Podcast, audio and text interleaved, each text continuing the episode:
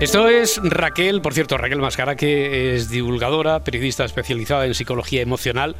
Eh, y especialista en el, como decíamos ayer, ayer fue la, semana pasada, que yo creo que te pregunté algo así, que cómo era posible, a raíz del tema del que nos estabas... A, no, o era a raíz de la, historia que teníamos en juego, ¿no? De los detectives, te había preguntado que cómo es posible que una persona llegara a ese estado tal de sumisión en una relación que si de alguna manera eso es porque le lavan el cerebro. Bueno, esto es una frase hecha, pero que yo no sé si tiene mucho de científico, Raquel. Yo, yo te tomo muy en serio, así que me puse a investigarlo. ¿Y? Y en sí la palabra lavado de cerebro no, no existe, o sea, no hay una forma mágica de controlar a alguien o transformar sus ideas o creencias de forma automática y repentina. que seas un Jedi, que entonces sí que puedes ah, controlar a, el pensamiento de... Eso se me había escapado, ¿eh? Claro. ¿Cómo, no te da por jugar con la ciencia ficción, Raquel En ciencia ficción no, pero en psicología. Lo prefieren denominar como persuasión coercitiva, ¿vale? O sea, esto lo definen como el acto deliberado de una persona o grupo de influir en actitudes o conductas de otras apoyándose en el uso de algún tipo de fuerza o presión, pues con el objetivo de, de alcanzar un fin preestablecido. Vamos, dicho claro, es influir obligando. Lo que pasa en una secta, por ejemplo. Claro, o sea, puede ser una fuerza física, psíquica o, social. Y, aunque la fuerza física puede parecer la más potente, o sea, no siempre es la más efectiva. Así que hoy, hoy yo me quiero centrar en la parte más psíquica y social, ya que mm, suelen ser métodos pues mucho más mm, sutiles y son más difíciles de, demostrar. Oye, porque no hay eh, una fuerza física. Claro, ¿está dibujado el perfil claramente de la persona que es más vulnerable, más propensa a que le pueda lavar el cerebro?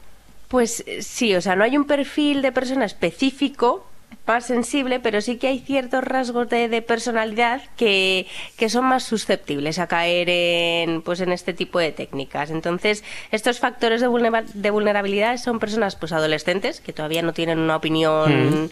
Bien formada o personas con tendencias a la, a la soledad o a la depresión, la dependencia, baja autoestima.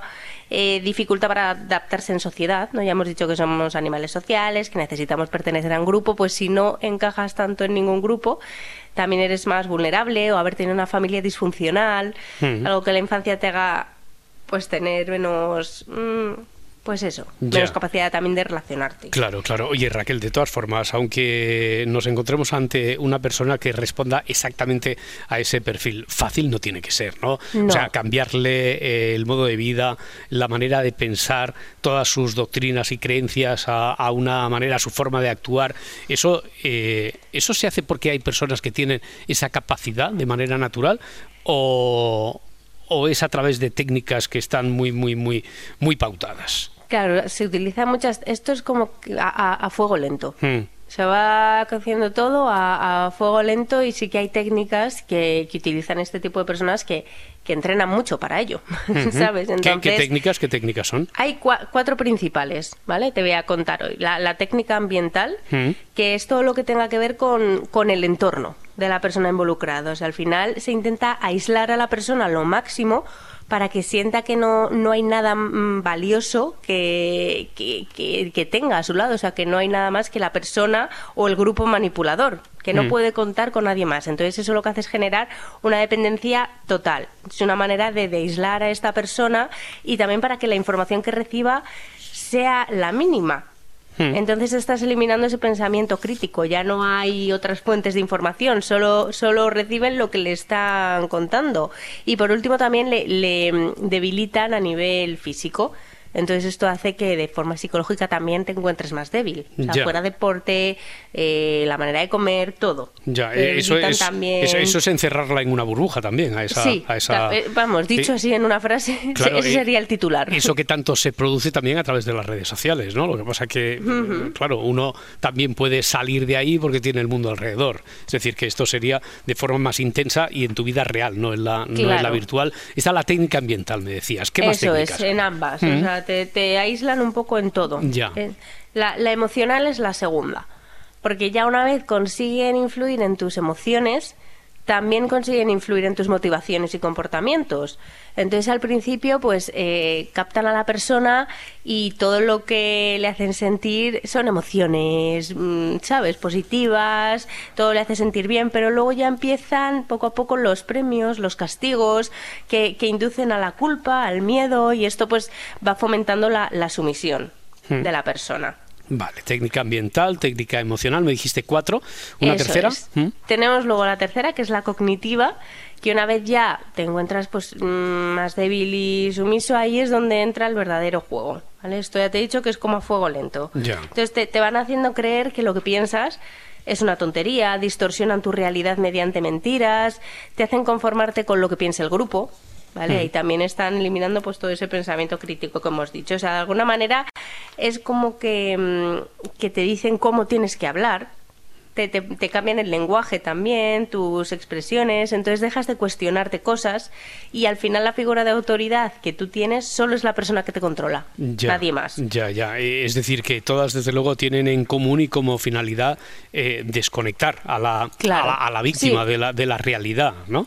Hmm. Sí, sí, es eso. Están desconectándote de la realidad y haciéndote ver que todo lo que tú piensas es una tontería y que solo lo que dicen y la manera en la que lo dicen, que es muy importante el lenguaje, es, la correcta. Hmm.